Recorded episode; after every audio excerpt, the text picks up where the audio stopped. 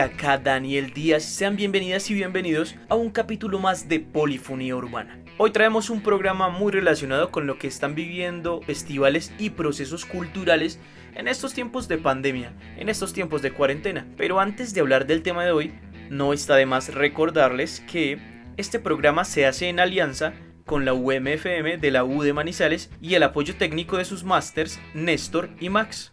Además les invitamos a que se pasen por la web y las redes de Revista Alternativa, nuestro medio aliado, en donde podrán encontrar artículos y productos multimedia variados y hay que decirlo bien interesantes.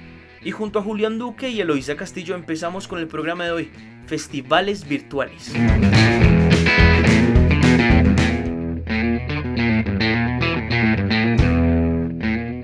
Hola gente, soy Eloisa Castillo y en este episodio de Polifonía Urbana sobre festivales virtuales o más bien festivales que se tuvieron que trasladar a la virtualidad en este año 2020, también surgen nuevas iniciativas. Una de ellas es el Festival Resonante Cumanday, una propuesta que se gesta en Manizales con la intención de recuperar las músicas tradicionales colombianas y traerlas a esta región del país. Resonante nace con la iniciativa de Juan Manuel Ocampo y Luis David Acosta, quienes ya han trabajado en otros proyectos que han nutrido la cultura de la ciudad y del departamento, como Musical Natural, el proyecto de la Escuela Tradicional de Tamborembra y la vinculación con otras agrupaciones artísticas con las cuales han realizado producción musical y uno que otro evento sobre arte. Pues en esa misma exploración y el amor por la música estos dos personajes tienen una especial atención por las músicas de tambor y las músicas del Pacífico. Es por esto que propusieron este evento que busca atraer a las generaciones del interior del país las mezclas, fusión y los sonidos del Pacífico. Inicialmente, Resonante Comandai era una propuesta presencial, como estamos acostumbrados a vivir los festivales de música, que lamentablemente también está afectando el sector cultural y artístico. Fue un golpe, pero también una oportunidad para transformar la propuesta, para hacerla llegar a las personas y cómo pues a través de las pantallas. Se cambió a una metodología virtual y fue posible realizar la primera versión de este festival del 16 al 19 de julio. En el evento se contó además de conciertos en vivo, con unos conversatorios de intercambio de saberes y relatos sobre el tambor. Pues la propuesta se logró llevar a cabo con unos invitados muy tesos en el tema y por supuesto con músicos colombianos que dejan muy en alto la representación de los ritmos de tambor y fusión. Entre ellos se encontraban las mujeres de la casa de la montaña como es la muchacha, tambor hembra, y de otras regiones del país encontrábamos a Pernet, La Perla, Orito Cantadora, Yen del Tambor, y Cerrero. ¿Qué les parece si escuchamos un poco sobre la intención de este festival y su transformación a lo virtual de parte de uno de los organizadores? Él es Luis David Acosta.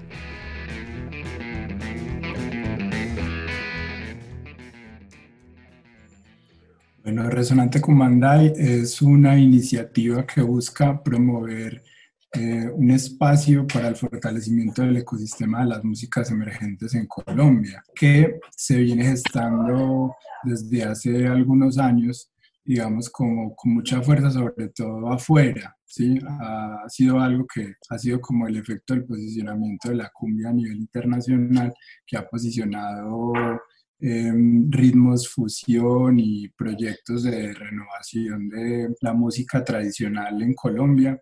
Este tipo de espacios eh, simplemente se trasladan, sí, digamos, como a lo que hay dentro de las posibilidades y se ajustan tratando de mantener eh, ciertos niveles de, de, profesionalización, ¿cierto? Digamos, como que sea una buena transmisión, una buena producción, eh, un buen ejercicio de mm, acompañamiento y seguimiento en, en, redes sociales, en plataformas virtuales, que es como en este momento estamos compartiendo la música, porque la música no deja de estar presente en la vida de la gente, entonces cambia también, digamos, como así como cambian la mayoría de las actividades.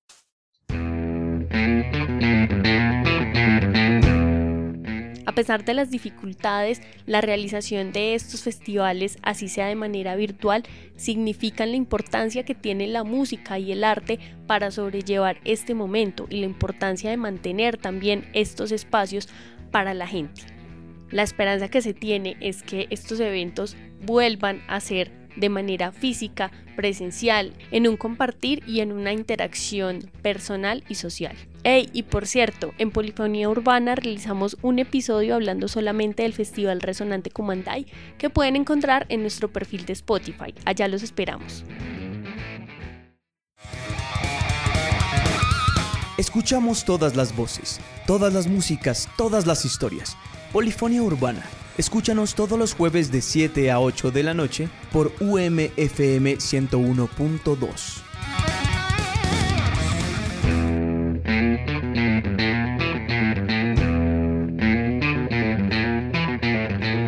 Somos muchas las personas que extrañamos los festivales y las tarimas, que esperamos casi que con afán un regreso a como todo era antes. Bueno, no, no en todos los aspectos, cabe decir. Extrañamos los pogos, las increíbles improvisaciones de algunas bandas en vivo, la conexión entre artista y público, en fin, un montón de cosas muy relacionadas con estar en contacto y cerca de las demás personas. Y bueno, mientras esto lentamente logra regresar a nuestra cotidianidad, les traigo una banda que estuvo presente en el Rock al Parque del año pasado. Como dicen por ahí, recordar es vivir. Hablando desde el cliché, les hablo de un dúo argentino con evidentes influencias de agrupaciones europeas como Justice Earth, Death Punk, The Chemical Brothers, bueno, y entre otras, que la rompieron hace unos meses en Bogotá y se llaman Shoot the Radio, conformado por Zeta Bosio, el ex bajista de Soda Stereo, que aquí hace las veces de bajista también, y Fernando Montemurro, ex Los Sueños de Anderson en los sintetizadores. De esta vaina argentina que nace en el 2015, verdaderos maestros de la industria musical, les traigo Everything Is You y ahí les voy.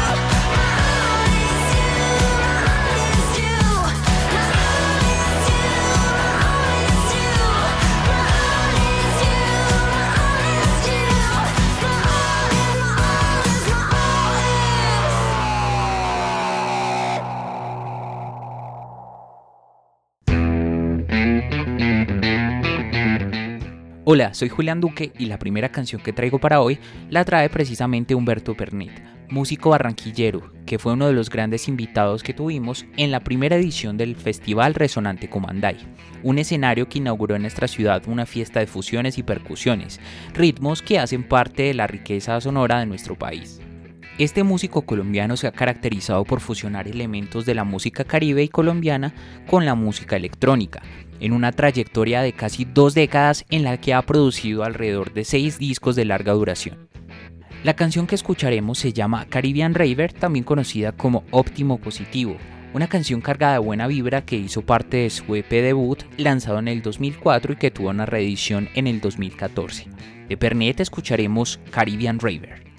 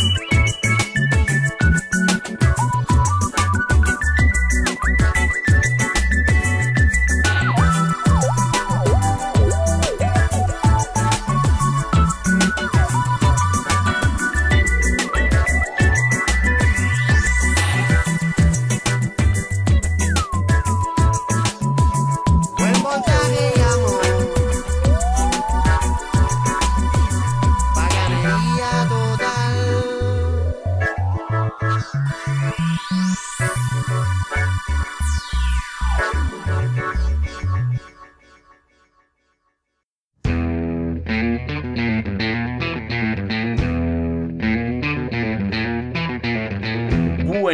y continuamos con artistas de la casa que hacen parte de Hateworks y que además están en el cartel de sesiones Grita 2020. Hablo de Moth, una banda marisaleña con sonidos fuertes, guitarras distorsionadas, voces guturales y un ponche bien interesante que además de pretender que movamos las cabezas, también le trabajan a las letras que tocan la cotidianidad de las personas.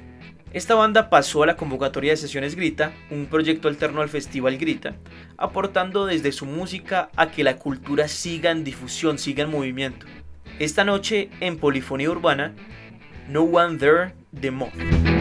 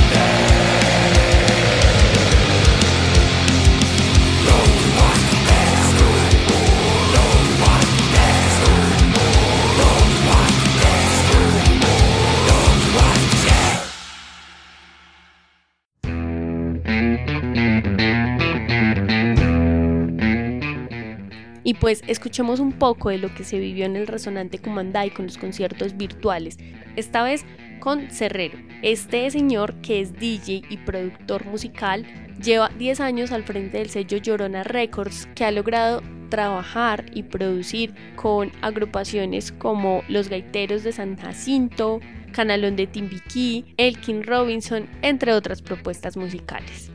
Pues este señor quien está detrás de este sello y de la figura de Cerrero es Diego Gómez, quien en su interés por los instrumentos de percusión encontró una de las raíces de la tradición musical colombiana y decidió fusionarla con elementos del dub y la electrónica para llegar a un público más amplio y dar a conocer estas propuestas musicales raizales que hacen parte de la identidad y las regiones colombianas. Cerrero lanzó hace poco el sencillo Maestro Toño García, en una fusión con los gaiteros de San Jacinto y en un homenaje a Antonio García, que es el gaitero mayor de esta agrupación. Escuchemos Maestro Toño García en la versión Cerrero Dove de Gaita Mix. Imagínate tú, que no vivió Toño. Y ni siquiera viviendo las experiencias más malucas y feas, Toño se contaminó de maldad su mente. Nunca se contaminó de maldad su. Si te podía ayudar, te ayudaba. Todavía es la hora como te puede ayudar, te ayuda. Te ayuda, te ayuda.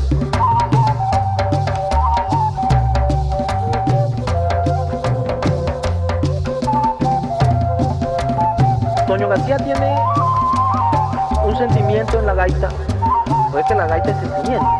Si eres recio, eres agresivo o eres una persona impulsiva, así mismo vas a ejecutar el instrumento de la gaita, porque la gaita es un instrumento que te va, lo que te va es ayudar a expresar tus sentimientos. Y como Toño García es puro sentimiento de ese noble, por eso es que Toño García la gaita era pura nobleza. ¿no?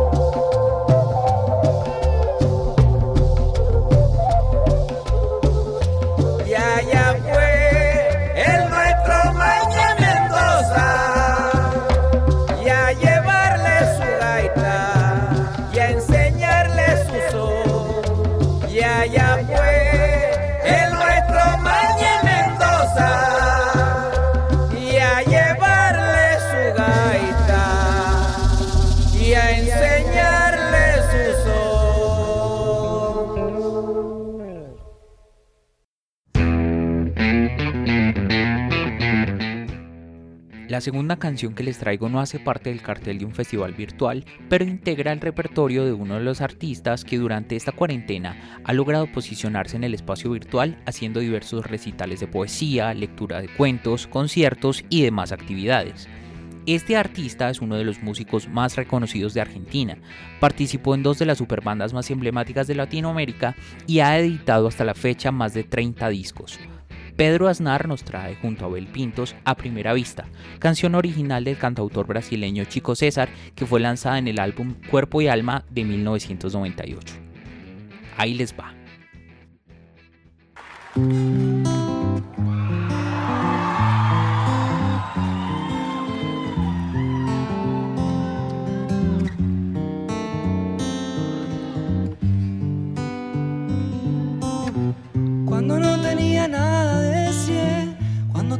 Ausencia cuando tuve frío temblé, cuando tuve coraje llamé.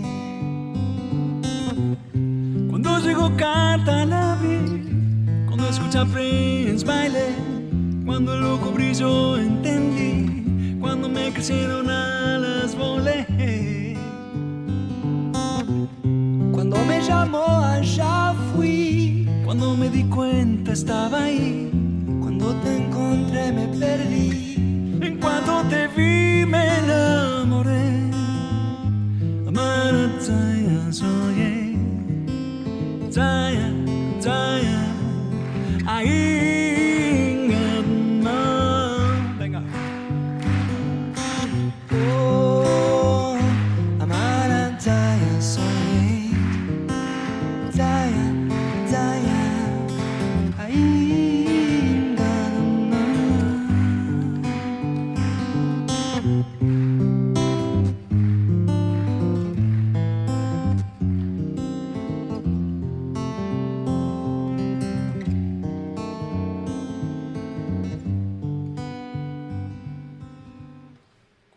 Llegó carta la abrí, cuando fkeita bailé, cuando el ojo brilló entendí, cuando me crecieron alas volé. Cuando me llamó allá fui, cuando me di cuenta estaba ahí, cuando te encontré me perdí, en cuanto te vi me enamoré.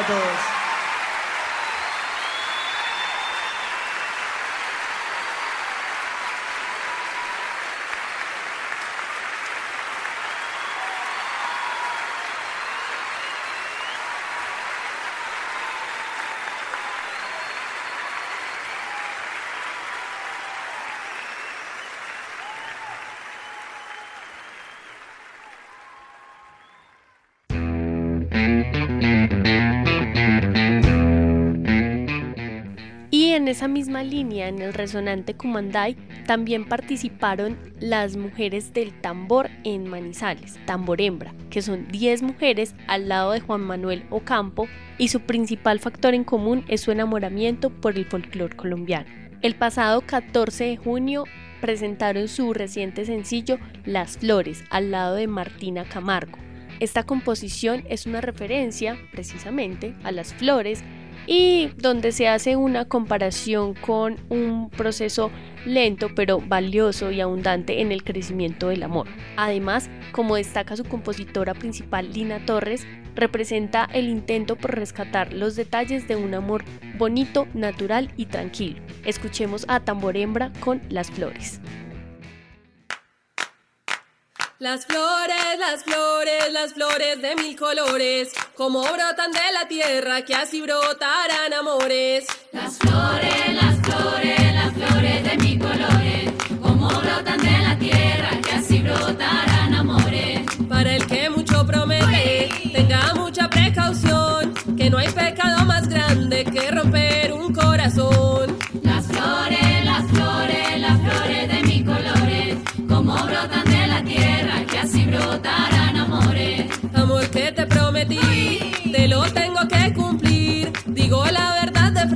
si algún día me quiero ir. Las flores, las flores, las flores de mis colores, como brotan de la tierra, que así brotarán amores. La mentira y el engaño, dicen todo ha terminado, ya te acordarás de mí, perro viejo, late chao. Las flores, las flores, las flores de mis colores, como brotan de la tierra, que así brotarán amores.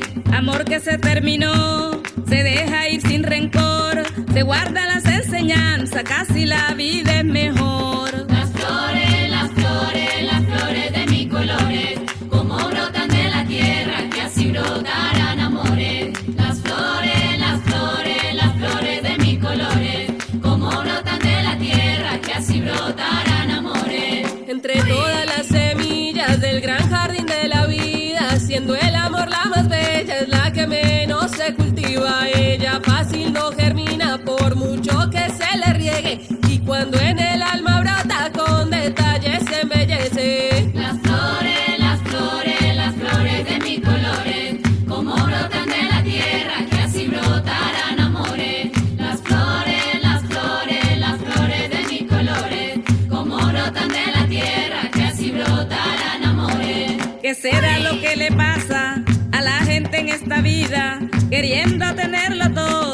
fuerza.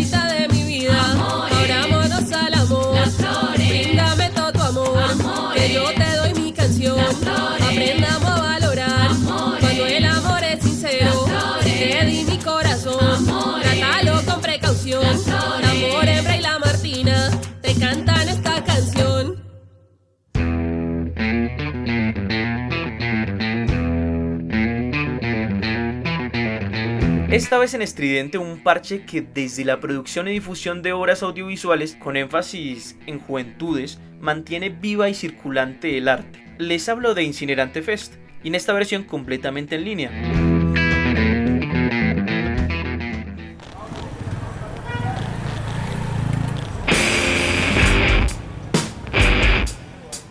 Estridente. El ruido está en la calle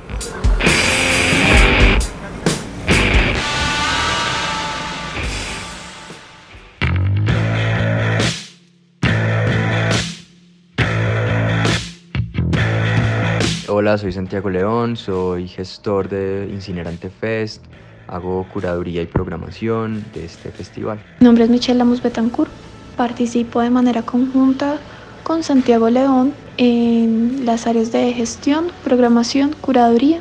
También hago parte del equipo de comunicaciones en el cual trabajo con Camilo Silva.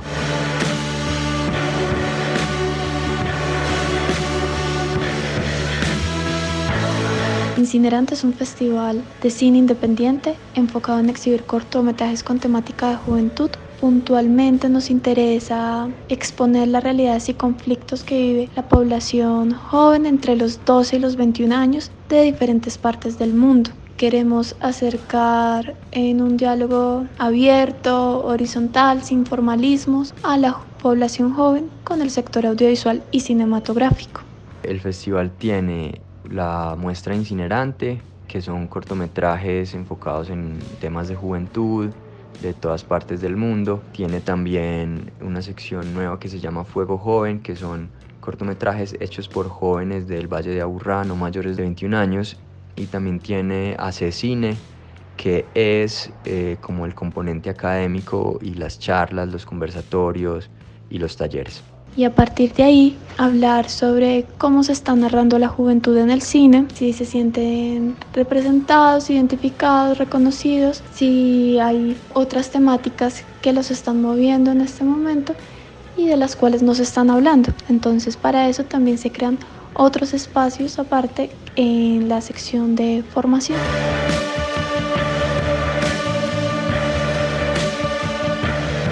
Consta de dos secciones. La primera enfocada en exhibición, que son la selección incinerante, que busca presentar los conflictos y realidades que viven las personas jóvenes entre los 12 y los 21 años, y la selección Juego Joven, que busca exponer los contenidos de creadoras y creadores jóvenes del Valle de Aburrá. Este ya es con temática libre. Ambos aceptan documental, ficción, animación y experimental. Cada muestra consta entre 8 y 10 cortometrajes eh, buscamos como formar un equipo interdisciplinario que nos apoye en temas de equidad de género, procesos pedagógicos, periodismo comunitario, eh, literatura incluso. La experiencia con esta cuarta versión que es online ha sido de mucho aprendizaje, muchos retos y todavía estamos con mucha expectativa de saber cómo va a pasar. Por un lado hay muchas cosas buenas como por ejemplo que podemos hacer conversatorios internacionales con directores que están en otros países, que tenemos mucho alcance pues al ser virtual, que lo podemos transmitir vía nacional, pero por otro lado está el tema de que no es presencial, ¿cierto? y, y de que hay una saturación de contenidos virtuales entonces, pues tenemos mucha expectativa respecto a la, como a la conexión, a la, a la, asistencia de la gente. Vamos a tener alianzas para hacer las transmisiones con la revista Kinetoscopio, la Cinemateca Municipal, Casa Cultural Morada, el CINDE y el Centro de Estudios Avanzados en Niñez y Juventud. Estamos planeando unos conversatorios en relación con Cine en la Frontera Colombo-Venezolana, otro conversatorio sobre la deconstrucción de roles, tanto hablando desde el género como hablando de los roles en el sector audiovisual y cinematográfico. Queremos sacar un espacio especial para conversar sobre estos temas. Vamos a tener una conversación con el director joven Mika Nibola para um, presentar varias de sus creaciones y su relación con el cine autor y la exploración que él hace desde el lenguaje audiovisual y cinematográfico. Incinerante Fest se va a realizar del 16 al 26 de septiembre Toda la información del festival la encuentran en Facebook. Si desean más información pueden escribirnos a incinerantefest.gmail.com o a través de las redes sociales. Nos encuentran como Incinerante Fest en Facebook, Twitter e Instagram. Nuestras actividades todas son gratuitas y los talleres y laboratorios tienen el requisito que es con inscripción previa, pero no tienen costo.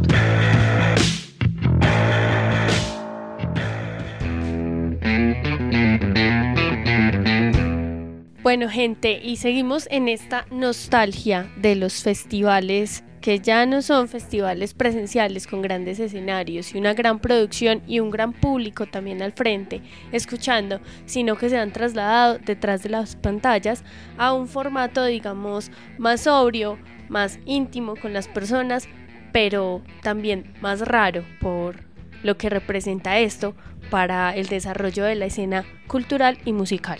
Pues atendiendo a todas las dificultades y transformaciones que esto representa para la producción de un festival, muchos en Colombia y en el mundo han decidido no realizarse como un festival con conciertos como tal y con el resto de actividades que allí confluyen con intervenciones artísticas de teatro, de danza, ventas de comida, de productos propios de cada región de donde se realizan los festivales y por supuesto eventos académicos, foros y de interacción entre artistas y público.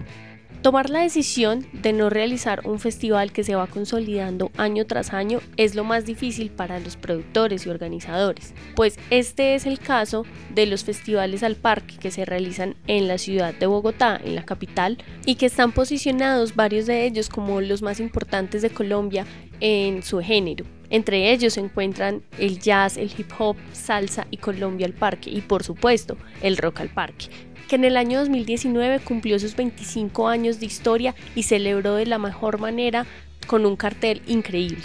Pues en el año 2020 ninguna de estas versiones de festivales al parque se realizarán y en su defecto y debido a la situación de la pandemia que prohíbe realizar eventos masivos, se trasladarán a una plataforma virtual, pero no como conciertos o como festival como tal, sino más bien enfocado a desarrollar jornadas donde se resalte y se apoye a artistas locales y nacionales. Para esta transformación a lo digital, el IDARTES, la entidad encargada de organizar y apoyar estos festivales, ha venido desarrollando desde meses anteriores varias actividades en las que convocan a los artistas para participar y desde el 27 de junio y los próximos 15, 16 y 17 de agosto y el 12 de septiembre, Festivales al Parque desarrolla jornadas con más de 20 conciertos en línea, en las que también buscan conmemorar los 25 años de Jazz al Parque, con una programación especial alrededor de este género. Es mucha la nostalgia que genera para el público estas noticias, sin embargo los organizadores de los festivales aseguran que no van a acabarse y que, aunque por este año no se van a realizar de manera presencial, se está trabajando para que en las siguientes ediciones sea posible hacerlo. Pues bien, recordemos un poco de los 25 años de Rock al Parque que se realizaron en el Parque Simón Bolívar en el año 2019 y en el que participaron varias bandas, obviamente internacionales, pero también nacionales. Una de ellas es la AA una agrupación de rock colombiano con origen en Medellín y que ya lleva 20 años haciendo música. Entre sus sonidos destacan el hard rock latino, la mezcla de ritmos, de bajos y ambientes también del punk. Y como no, entre sus letras se destacan el humor, la autocrítica y por supuesto la crítica social y política. La AA es un grupo que no se ha quedado quieto en esta cuarentena, por llamarlo así, y ha seguido produciendo. Y el proyecto al que se dedican en este momento es sesiones desde Altavista en Medellín, realizando sesiones en vivo que graban para montar después a sus redes sociales. Y en una de estas sesiones que decidieron publicar como del Sagrado Corazón con la canción Banda de Ladrones, que ellos mismos cuentan que está dedicada al señor Carlos Sarmiento Angulo y a todos sus amiguis que han saqueado al país, pues escogieron el pasado 7 de agosto para lanzar esta versión en vivo que grabaron de su canción Banda de Ladrones. Recordemos que también esta canción hace parte de su más reciente álbum del año 2019, Campesino, que ha dado también mucho de qué hablar gracias a sus letras y sus historias crudas en sus canciones. También aprovecharon para recordar que han participado en el Carnaval Fest, otro festival de la ciudad de Medellín que es organizado por el equipo de otra banda de Medellín, Tres de Corazón, que se realiza en el marco de la Feria de las Flores y pues que por obvias razones este año no se realizó. Ellos también se negaron a realizar el festival y más bien decidieron aplazarlo. Están haciendo en su Instagram, en sus redes sociales, en vivos y contando historias sobre cómo arrancó el festival y cosas que han pasado en versiones anteriores. Escuchemos entonces Banda de Ladrones de la AA para recordar el Rock al Parque y el Carnaval Fest Medellín.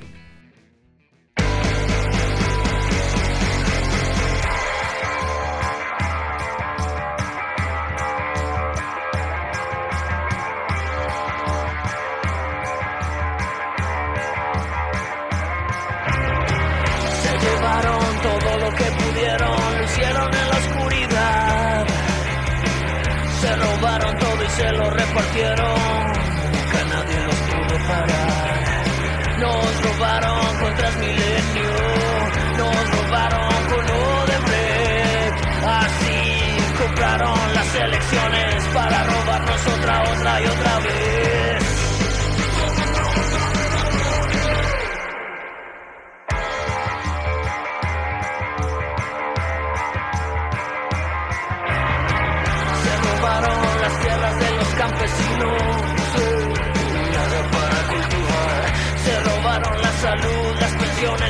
Trata del proceso de paz. Se robaron el Chirajara, se robaron la reelección. Nos tumbaron construyendo un repicar y se repartieron la ruta del sur.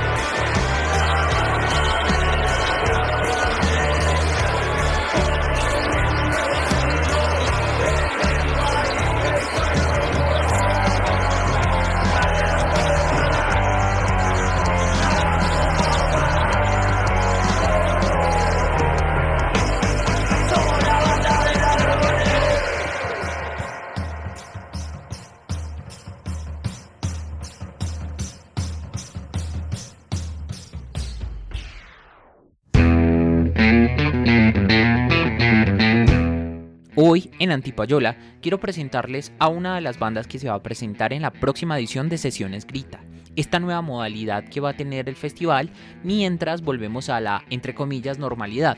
Quiero presentarles entonces a Bleach.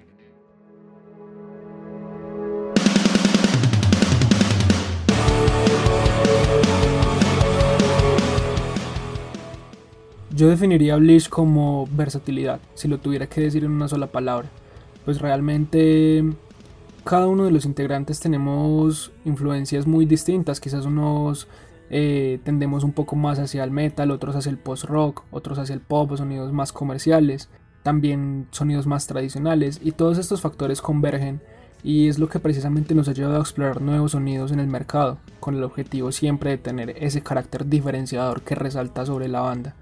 Em, y bueno, pues esto nos, nos ha hecho buscar también siempre la calidad en el sonido y en las canciones que entregamos a, a nuestro público. Este proyecto se conforma en el 2014, eh, ya que yo, eh, Andrés, es guitarrista de la banda, había, pues había escuchado otra banda que se llamaba en su tiempo Vendetta. Me gustó muchísimo cómo sonaba la voz, eh, las letras que tenían. Y cuando me enteré pues de que la banda ya había flaqueado o ya se había acabado, eh, pues le dije yo al vocalista, le, yo le hice la propuesta, bueno, ¿qué tal si hacemos un proyecto, nos reunimos, miramos a ver qué tal nos va? bueno, mejor dicho, o sea, empezar a mirar a ver si había química o no en la música. Y pues efectivamente nos reunimos una tarde y en esa tarde sacamos una canción completa y bueno, dijimos, aquí pueden salir cosas muy bacanas, muy buenas. Entonces, eh, pues empezamos en la labor de empezarnos a reunirnos más, empezar a hablar, bueno, cuáles son los gustos que tenemos en común. Tenemos muchísimos gustos en común, o teníamos muchísimos gustos en común, pues porque, digamos, em, es muy importante la labor que, que tenemos, pues, Jonda y yo, pues Jonda que es el cantante, y yo que soy guitarrista y productor, porque yo me arraigo mucho a las nuevas tendencias, mientras que Jonda por lo menos está siempre ahí en la guardia de mantener los gustos, obviamente, o sea, de mantener las tendencias por las cuales iniciamos, pero también explorando eh, o pues otro tipo de bandas que no hayamos escuchado. Y mm, así es como se conforma este proyecto.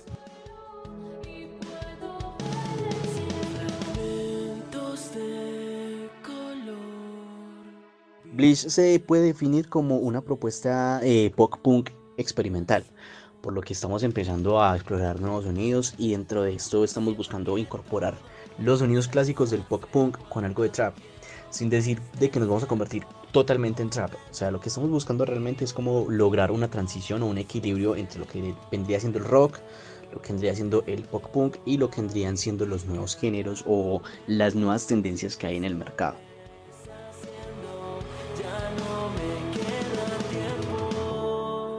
El proyecto Bleach actualmente se conforma por los siguientes miembros. Cristian Andrés Mundaca, que es el guitarrista principal y compositor de las mezclas. Está Juan José, que es el guitarrista rítmico.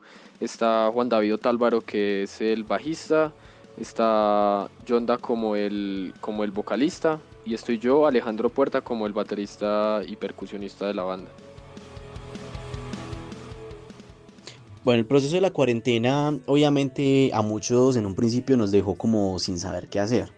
La ventaja que tenemos nosotros es que podemos eh, hacer las canciones, o sea, producir las canciones completamente eh, desde nuestras casas. Yo soy la persona pues que se encarga de hacer la grabación, la edición, la mezcla y la masterización y conjunto al vocalista hacemos las ideas pues de las canciones, o sea, tanto la letra como la música. Entonces no ha sido un proceso pues que nos haya dejado como en stand-by, pues de hecho seguimos haciendo lanzamientos eh, aún estando aquí en la cuarentena. Pero lo que sí tenemos presente es que tenemos que empezar a incorporar también las transmisiones en vivo, tanto como las presentaciones presenciales, puesto de que no sabemos en un futuro si esto se pueda volver a presentar o no. Pero ya sabemos de por sí que la gente ya va a tener una percepción de los conciertos eh, así en transmisión en tiempo real de una manera muy distinta a como antes se hacía, lo cual para nosotros realmente viene siendo un plus, viene siendo una ganancia. Porque también antes de que todo esto empezara, desde el año pasado ya veníamos haciendo los ensayos con transmisión en vivo. Los, hacíamos realmente pues para, que, para que los seguidores de nosotros eh, también tuvieran como esa cercanía. En cuanto a la virtualidad, eh, pues tanto Bleach como el resto de artistas y bandas que tenían sus proyectos planeados para este año, que tenían o que venían ejecutando proyectos desde años anteriores, pues se vieron obligar, obligados a pausar. Eh, en ese sentido, pues Bleach tenía una serie de metas este año que de alguna forma se han tenido que pospuestas o modificadas. Entonces hemos optado por darle un poco más de prioridad a mm, cambio de a la transición de género y estilo que estamos dando, tratando de conservar el sonido de Bleach, pero pues dándole una nueva atmósfera un poco más urbana. Eh, otro de los aspectos ha sido como pues, mantener la comunicación, mantener la actividad dentro de la banda, eh, como eh, amigos, más que todo. La participación en las sesiones Grita pues primero que nada la hemos recibido como una gran oportunidad para destacar en la escena local y regional, pues precisamente nos permite llegar a un público diferente y a un público mucho más amplio. Y aún más esto con la virtualización del evento, em, pues nos ha permitido digamos cruzar esas fronteras, que es lo que la banda busca. Sin embargo, consideramos que esto también representa un reto para el cual, pues claro que nos hemos preparado demasiado, porque cambia la dinámica musical completamente y la forma en cómo nos proyectamos hacia el público. Nos pueden seguir en todas las plataformas de streaming digital como Spotify, Deezer, Apple Music, eh, Google Play, YouTube. Bueno, YouTube que también tiene su plataforma de streaming digital, en Tidal. O sea, estamos en infinidad de plataformas digitales. Y también nos pueden seguir en nuestras redes sociales, en Instagram como Blish Music. Eh, pues acuérdense muy bien, B-L-I-S-H Music. También aparecemos en Facebook, también seguimos, en, pues también estamos en Twitter, aunque no es que publiquemos mucho contenido ahí, pero también para las personas que usan Twitter, ahí estamos también. Y pues nada, cualquier cosa, de todas maneras también nos pueden contactar directamente a nosotros, eh, sea porque quieran saber algo de la banda o directamente a los perfiles de la banda. Nos encanta realmente interactuar muchísimo con todos nuestros seguidores.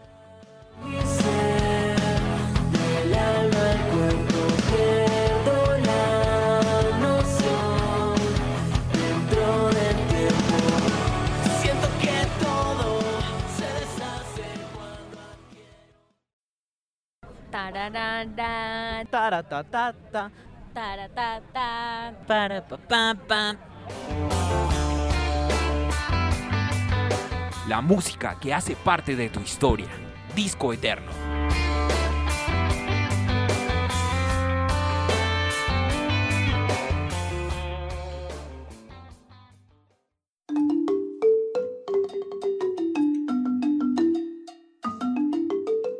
En esta ocasión, en Disco Eterno, vamos a hacer honor al tema de este episodio, a los festivales de música, por supuesto.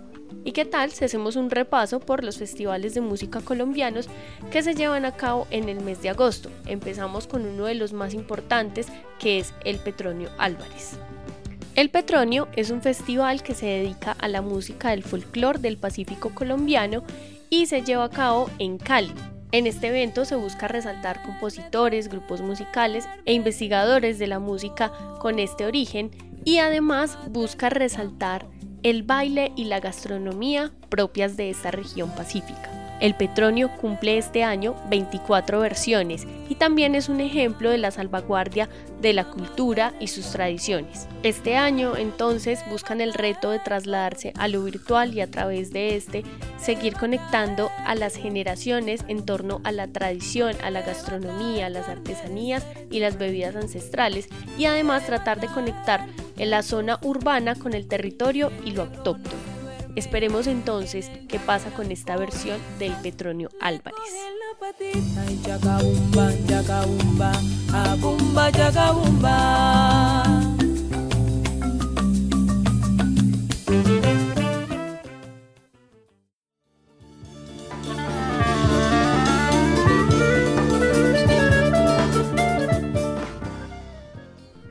Festival que además cumple 25 versiones es el Mangostino de Oro, que se realiza en Mariquita, Tolima. Este año se traslada al mes de octubre, pero siempre se ha desarrollado en el mes de agosto tradicionalmente. Este festival busca recuperar la música andina colombiana y consolidarse como un escenario artístico de paz y convivencia cultural. Ah, por cierto, y hablando de festivales tolimenses, este mes también se lleva a cabo el Festival Magdalena Fest, que cumple su tercera versión como una iniciativa surgida en el municipio de Honda y que busca vincular música, cine, fotografía, gastronomía y emprendimientos alrededor del río Magdalena. Regresan los pescadores con su carga para vender al puerto de sus amores, donde tienen. Y por supuesto, entre las montañas caldenses hay otro evento con 36 años de trayectoria en el municipio de Río Sucio. Les estoy hablando del Encuentro de la Palabra donde hay eventos alrededor de la literatura, la poesía y la música andina, resaltando la importancia que tiene la oralidad y la palabra en la tradición cultural de este municipio. Este año, con una versión diferente y trasladada a los medios de comunicación, además de los digitales, a los tradicionales, buscan llevar el radioteatro a las casas de los ríos suceños, los caldenses y quienes puedan escuchar además de encuentros y talleres en torno al teatro, a la poesía y a la literatura. Asimismo, buscan resaltar por medio de contenidos audiovisuales la tradición gastronómica del Ingruma. Y bueno, también hay otro montón de festivales que se llevan a cabo, se llevarían a cabo en el mes de agosto y que tratan de recuperar la diversidad musical de Colombia. Entre estos también están las travesías de la marimba, el festivalito Río Tuqueño en Bucaramanga, el convite Cuna Carranguera que se lleva a cabo en Tinjacá en el departamento de Boyacá, el festival de la Quinta en Valledupar, el concurso departamental de bandas de Samaniego en Nariño y también el Festival Yurupari de Oro en San José del Guaviare. Ese es solo un recuento de los festivales que se desarrollan durante el mes de agosto y pues que este año llevarán unos cambios para poderse realizar o en su defecto no se realizarán.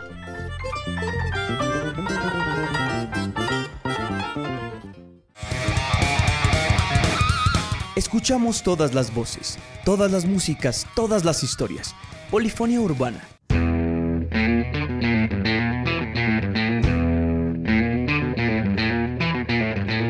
Esto fue todo por hoy en Polifonía Urbana. Le deseamos larga vida a los festivales en línea y también le deseamos segura apertura a festivales en físico. Recuerden que este programa no hubiera sido posible sin la labor de Julián Duque, Eloísa Castillo y quien les habla, Daniel Díaz. Buena noche y buena música.